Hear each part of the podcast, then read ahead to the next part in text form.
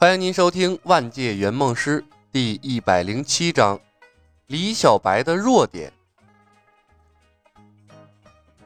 海外仙山使者在登封城外现身之后，整个江湖的风向突然转变了。之前发生在江湖里的大事件，多是一些什么福威镖局被青城派灭门、刘正风金盆洗手、嵩山十三太保费斌遇害之类。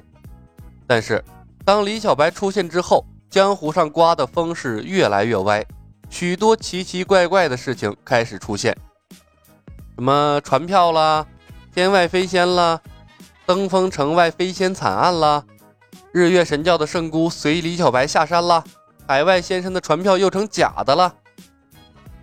这名不见经传的李小白，用了短短一个月的时间，成为了整个江湖的中心。从他出现的那一刻起，便如一轮耀眼的太阳。强势抢夺了武林中大大小小所有人物的光芒。听说了吗？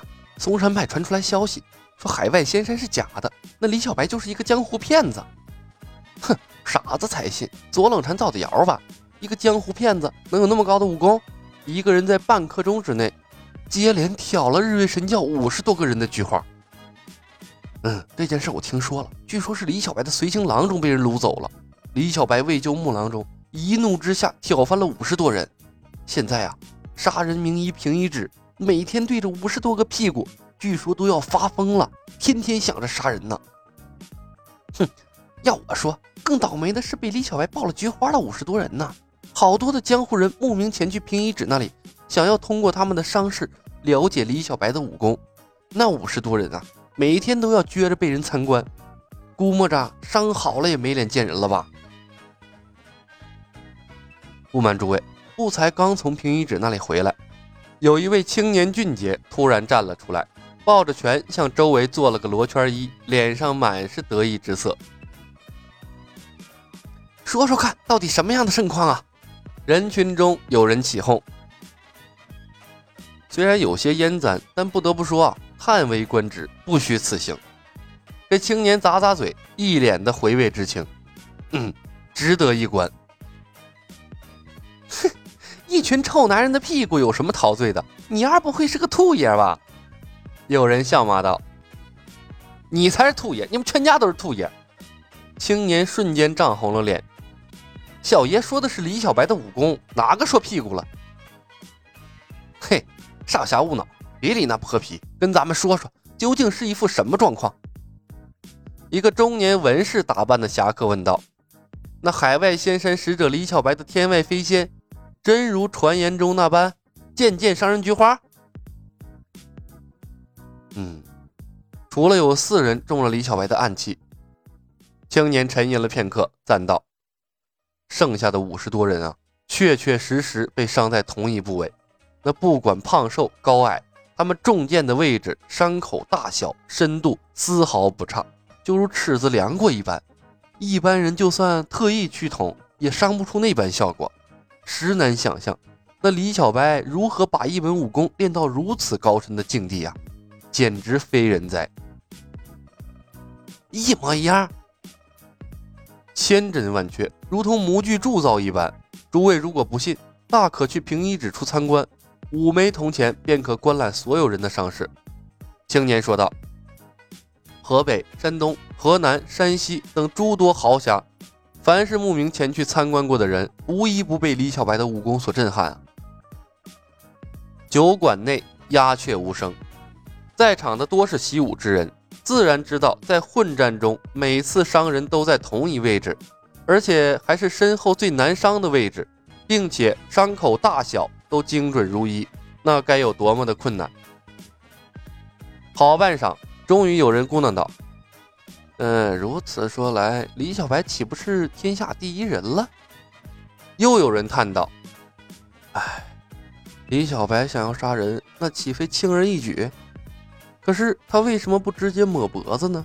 那样多快捷。”又有人道：“也许是仁慈。行走江湖带随行郎中的又有几人？”还有人说：“啊，我倒觉得是一种特殊的练功方式。”诸位想想啊，连屁股都能伤到，大成之时，那再杀人岂不是易如反掌？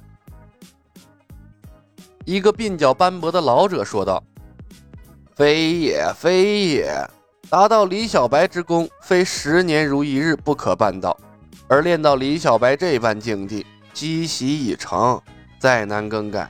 即便他想伤人博境，但出招之际，怕也会身不由己地转向他人背后啊。”又是一阵沉默。一个青年侠客说道：“老丈。”若如此说，那李小白的天外飞仙岂非破绽多多？呵呵，一块钢板足矣。老者摇头晃脑，为自己发现了海外仙山使者的破绽而得意。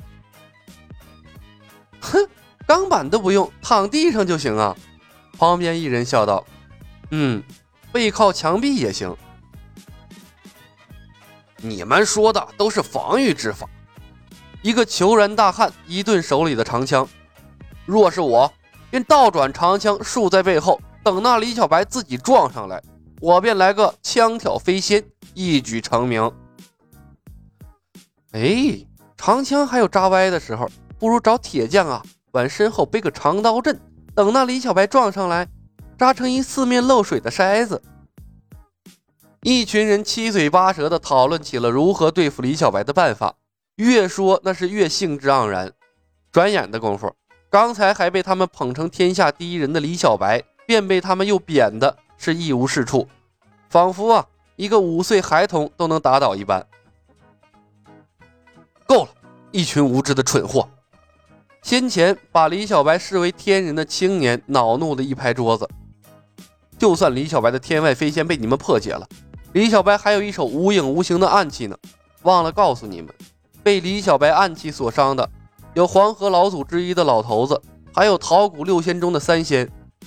此四人伤势垂危，连平一指都回天乏术了。青年话音一落，发现李小白破绽的老者便露出了如智者一般的笑容，拈须说道：“哈哈哈，如此说来，那李小白的天外飞仙却是被我们言中了。”若他真能用长剑杀人，又何须另外配备武器呢？与此同时，左冷禅爆出的消息传到了任我行的耳朵里。假的！木星的眼珠子都要瞪掉了。这几日，在任我行的精神压榨之下，他把侠客岛改变的面目全非呀！穿插、植入、古龙、黄奕武功乱入。甲乙丙丁武功分级，各派武功争奇斗艳，硬生生的打造出了一个完美的武学圣地。稍加润色，那回去啊都可以写一篇小说了。任我行两人听的是如痴如醉，心向往之，对他的态度也是越来越好。没想到这转眼间，海外仙山又成假的了。难道李小白被人发现了？李小白啊，你可真是个巨坑啊！